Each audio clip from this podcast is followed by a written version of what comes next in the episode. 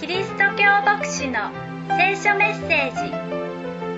王のキリスト教会の礼拝メッセージを毎週お届けします。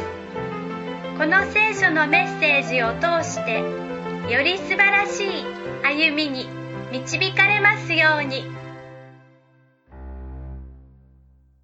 さて、今日の御言葉をご一緒に見ていきたいと思いますが、エレミア書の2章の4節から9節になります。エレミア書を読み進めていきながら、私たちは嘆きの中で、嘆きの中で神をどのように見出していくのか、どこに希望を見出していくのか、そのことをご一緒に学んでいます。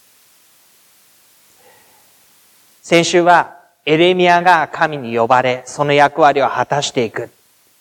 しかし、自らの弱さや未熟さ、不適格さ、経験のなさ、彼は自分自身を見て嘆きました。なぜ私ですか？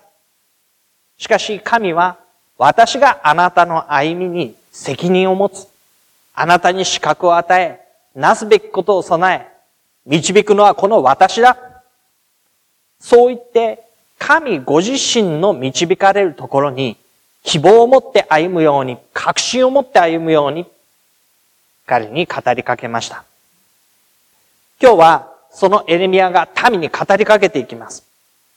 その民に語りかける中身を見ながら、私たちの希望は本当にどこから来るのか。希望はどこから来るのか。どこにそれを求めるのか。そのことをご一緒に理解していきましょう。エレミアが語りかけていったときに、2章の2節のところに、こう出てきます。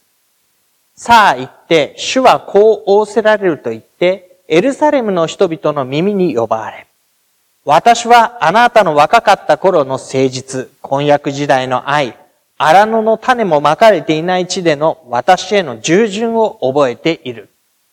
神様が民に呼ばわれというんですね。あなたの若かった頃の誠実、婚約時代の愛、荒野での従順を覚えている。これは一体いつの話なのかということです。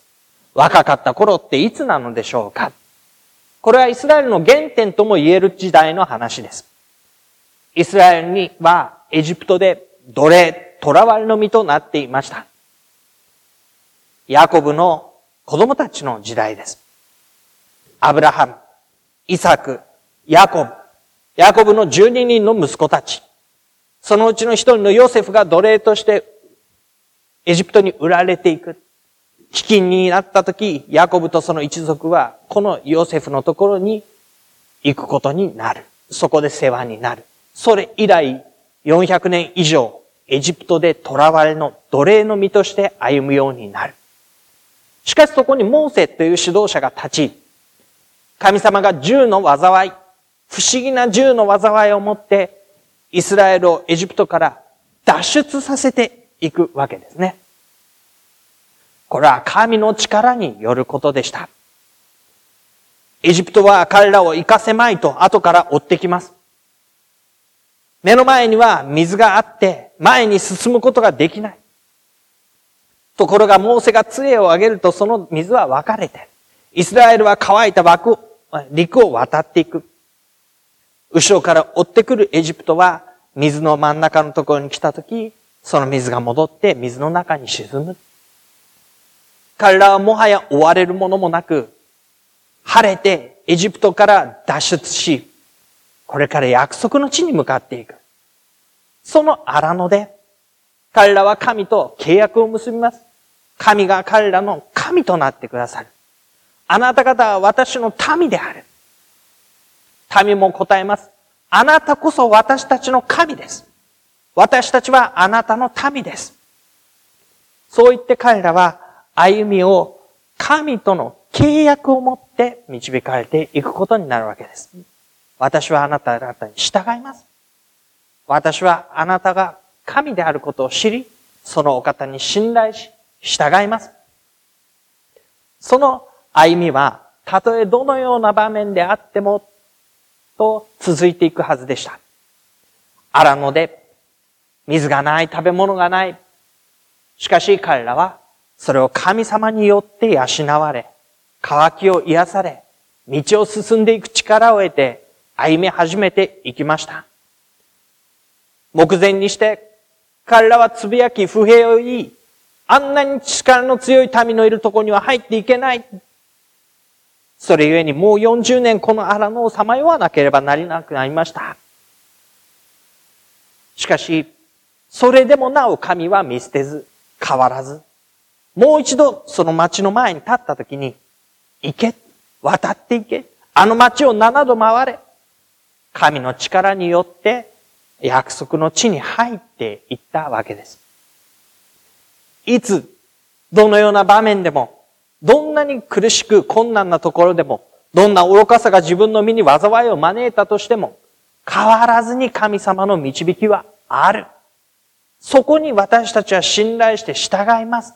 それが彼らが元から婚約時代と言われる若い頃、信じて誠実に従ってきた歩みだったんです。ところが、今やエレミアの時代になって、彼の時代には、彼らはもう尋ねもしないと言うんです。主はどこにおられるのか。私たちをエジプトの国から登らせた方。私たちに荒野の荒れた穴だらけの地、砂漠の地の地砂漠の死の影の地、人も通らず、誰も住まない地を生かせた方は、一体どこにおられるのかと問うこともしないというんですね。もう一回同じようなことが繰り返されます。祭司たちは八節です。主はどこにおられるのかと言わず、立法を取り扱う者たちも私を知らず、牧者たちも私に背き、預言者たちはバールによって預言して、無益なものに従っていった。彼らは私たちの神はどこにいるのかと問うことをやめたというんです。本当は、この苦しみの中にあって、困難の中にあって、国が立ち行かなくなるときに、彼らは尋ね求めるべきだったんです。本当にふさわしい嘆きは、神を求める嘆きでした。神様なぜこのようなことになってしまったんですか？あなたはどこにいらっしゃいますか？私たちは今何をすべきですか？神に尋ね求めて歩むことが彼らのなすべきことであったのです。ところが彼らはそれを問うことをやめた。そして何をしたのか？続く箇所にはこういうふうなことが出てくるんですね。2章の13節です。私の民は二つの悪を行った。一つは湧き水の泉である私を捨てたこと。二つ目は多くの水ためを、水を溜めることのできない壊れた水ためを自分たちのために掘ったこと。泉。何もないところから、しかし泉が、水が湧き出るというその泉を彼らは捨てた。そして、泉なんか湧いてきはしない。自分たちで水を入れなければ水が溜まりこない。そんな水ためを、虚しい水の溜まることのない水ためを、あちらにもこちらにもいっぱい掘って、そして彼らは、ありもしない水を求め続けている。その姿は何なのかというと、神を捨て、虚しい神々に走った姿です。イスラエルの民の二つの過ちとは、本当に導かれた方、生きて彼らの神となられたお方、そのお方を捨てたこと。このお方に本当は命があり、泉が湧き、潤いがあり、乾きが癒され、命が与えられる。その泉である方を捨てた。その代わりに彼らは何をしたか。この神は一体どこにいるのかと問うことをやめて、目の前にある、もっと安易な、わかりやすい。ヤウェの神は目に見えない神でした。しかし、目に見える木で作った神、石で作った像、それらを持ってきて、拝んで、わかりやすい儀式をして、そして彼らの生活を元通りにしようと考えたのです。それはまるで、水が湧いてくるのことのないのに、水を溜めるだけの穴を掘って、そこに水が溜まらないな。もっと穴を掘ろう。こっちにも、こっちにも。穴を掘ることが大事なのではなくて、水が湧くところが大事なはずなのに、入れ物を整えて、安易なもので、それを変えていく。そうして彼らは、誠の神を捨てていく。バールの神によって予言し、他の神々に礼拝を捧げ、彼らは誠の神がどこにおられるのかと、もう問うことをしないというんです。そんな民に向かって、神はあなた方と争うと言います。私がそれをすると言わんばかりに主の蜜げ、あなた方の子孫と争うと言います。私はあなた方と争う。その争うという言葉の意味は、法廷で証言をして、真実を言い立てて、あなた方に認めさせるという意味です。裁判の席につき、片側の証言があり、片側の証言があります。人は言うでしょう。私たちを導いてきた方は、今やどこにおられるのかわからない。でも私たちの目の前には、木で作った神々、土で作った神々、わかりやすい儀式、私たちはこれを熱心にすることができる。だから私たちはこれを一生懸命やっているんです。しかしその方や、神は立って証言をするというんです。私はいつの時もあなた方と変わらずにあったではないか。あなた方の最初のあの忠実な、誠実な従順はどこに行ったのか。あの時あなた方は何を経験したのか。そのことを横に置いて、私を尋ね求めることもせずに、自分が目に見える良いと思うもので、あなた方は自分の歩みを満たそうとしているだけではないか。泉を捨てて、水のたまらない水ためを掘って掘って掘り続けているだけではないか。私はあなた方とそれを争うっていうんですね。私の正しさをあなた方と言い争って証明しようというんです。あなた方の思い、行動をもう一度私のもとに取り戻す。主の蜜げ。しかもそれを私はあなた方の子孫ともしますよ。あなた方だけではない。あなた方の後の世代、いつどういうふうに、どんな状況を通っていこうとも、もっと厳しい困難な状況の中にあっても、もっと堕落した惨めな民の様子であっても、私はその子孫とも言い争う。そうして、私が生きたあなたの神であり続けることを示し、あなた方が私の民であり続けるべきであることを示そうというわけです。この子孫までも争うと言われる神が、初めの初めの初めからの歩みをこの民に連れ添って寄り添って導いてこられたわけですね。初めの愛を私は知っていると言ったときに、どれだけ前の話をしているのかという話です。10年、20年の私たちが、例えば家庭生活、結婚生活ということの中で考える、あの時はあの人はこうだったのにそんな時代の時間の流れとは違います。100年、200年のこの政治の制度が、この社会の仕組みがこういう風だった間は、という、その間とも違います。千年の単位の、そんな時代のこと私たちは知りませんというような時代の、その原点ともいう民の歩みを指して、でもそこから変わることなくいつも続いて生きて働かれ続けてきた神の御業が私たちと共にあって、なお私は言い争う。あなた方にこのことを教えたいのだ、関わっているのだ。あなたの後々の子孫までも。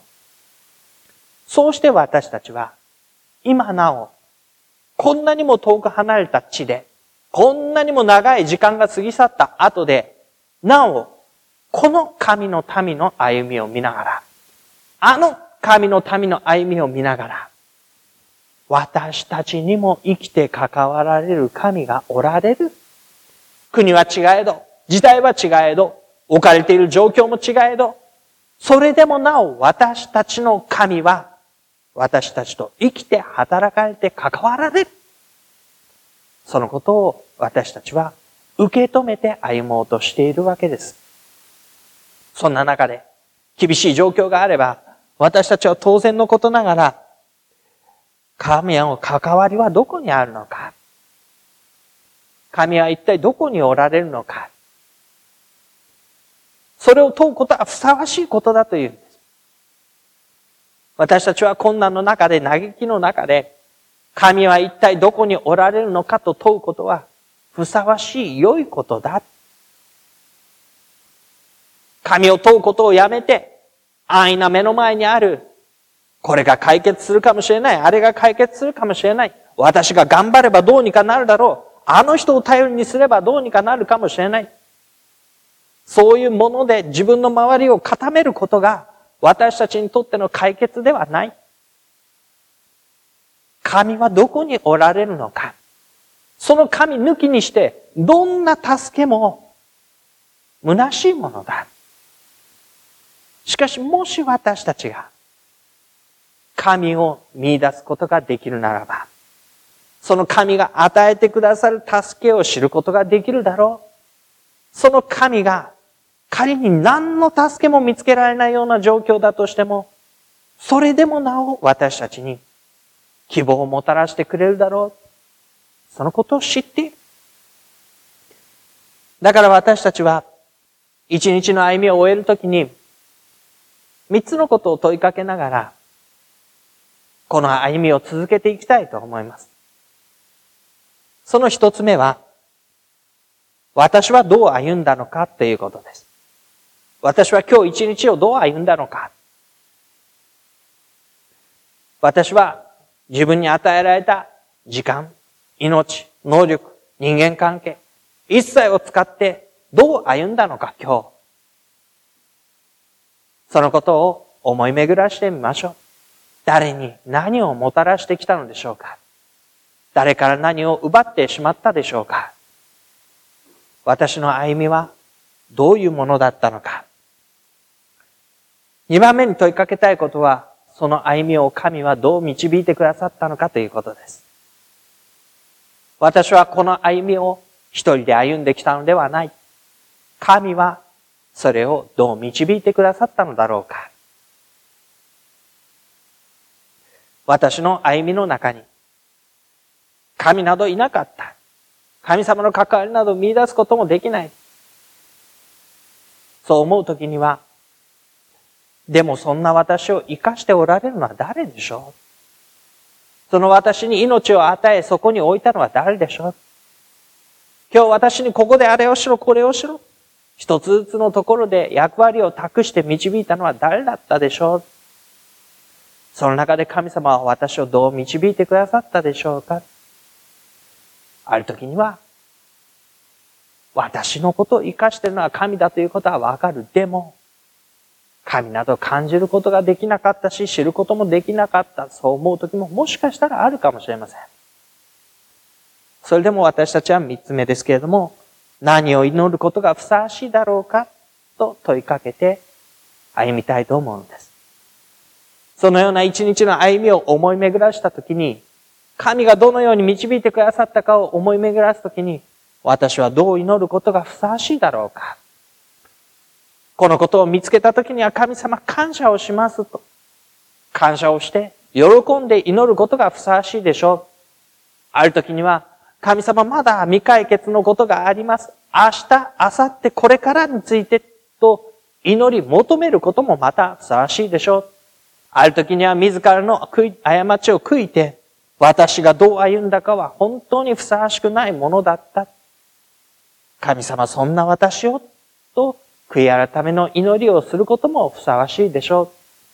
そしてまた、私の歩みに神様は関わってなどくださらなかったと思うときには、神よあなたはどこにおられるのですかと祈ることがまたふさわしいでしょう。それを抜きにして、神に問うことを神を尋ね求めること、神に祈ることを抜きにして、私たちが自分の歩み、神様の歩み、では自分でどうしようか。すぐに現実を目を向けて、あれをどうしよう、こうしよう。その前に、まず私は何を祈ることがふさわしいのでしょうか。その思い巡らしの中に一日の歩みを閉じていきましょう。朝には、また今日私たちが歩むべき分が備えられています。その歩みを私が知っていても知らなくても、気づいていても気づかなくても、心を神に向けていても向けていなくても、神は変わらずに、私たちの歩みと共にあって、導いてくださるのです。状況に関わりません。私たちの思いや信仰深さや熱心さや努力にも関わりません。私たちが神を間近に感じられるか感じられないかという感覚や感情にも関わりません。神は絶えず私たちと共におられ、私たちと関わってくださる。それが神が私たちと言い争ってでも私たちに知ってほしい。そのことに生きてほしいと願っていることなのです。しばらく黙祷しましょう。そして、私たちの一週間の歩みの中に、導きを持って関わられる神を思い浮かべながら、このお方と共に、ここから歩み出してまいりましょう。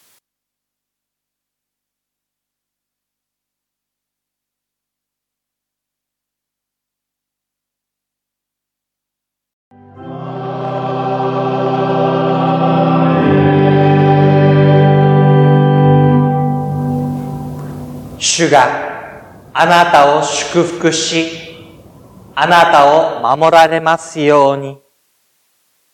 主が御顔をあなたに照らし、あなたを恵まれますように。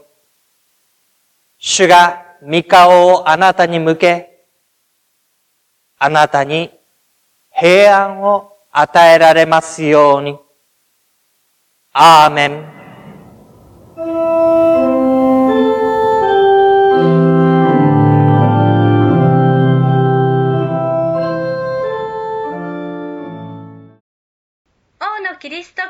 会の礼拝メッセージをお届けしました。お聞きになってのご意見やご感想をお寄せください。メールアドレスはのぶアットマーク牧師 .jp nobu アットマーク bokushi.jp までお待ちしています。あなたの上に神様の豊かな祝福がありますように。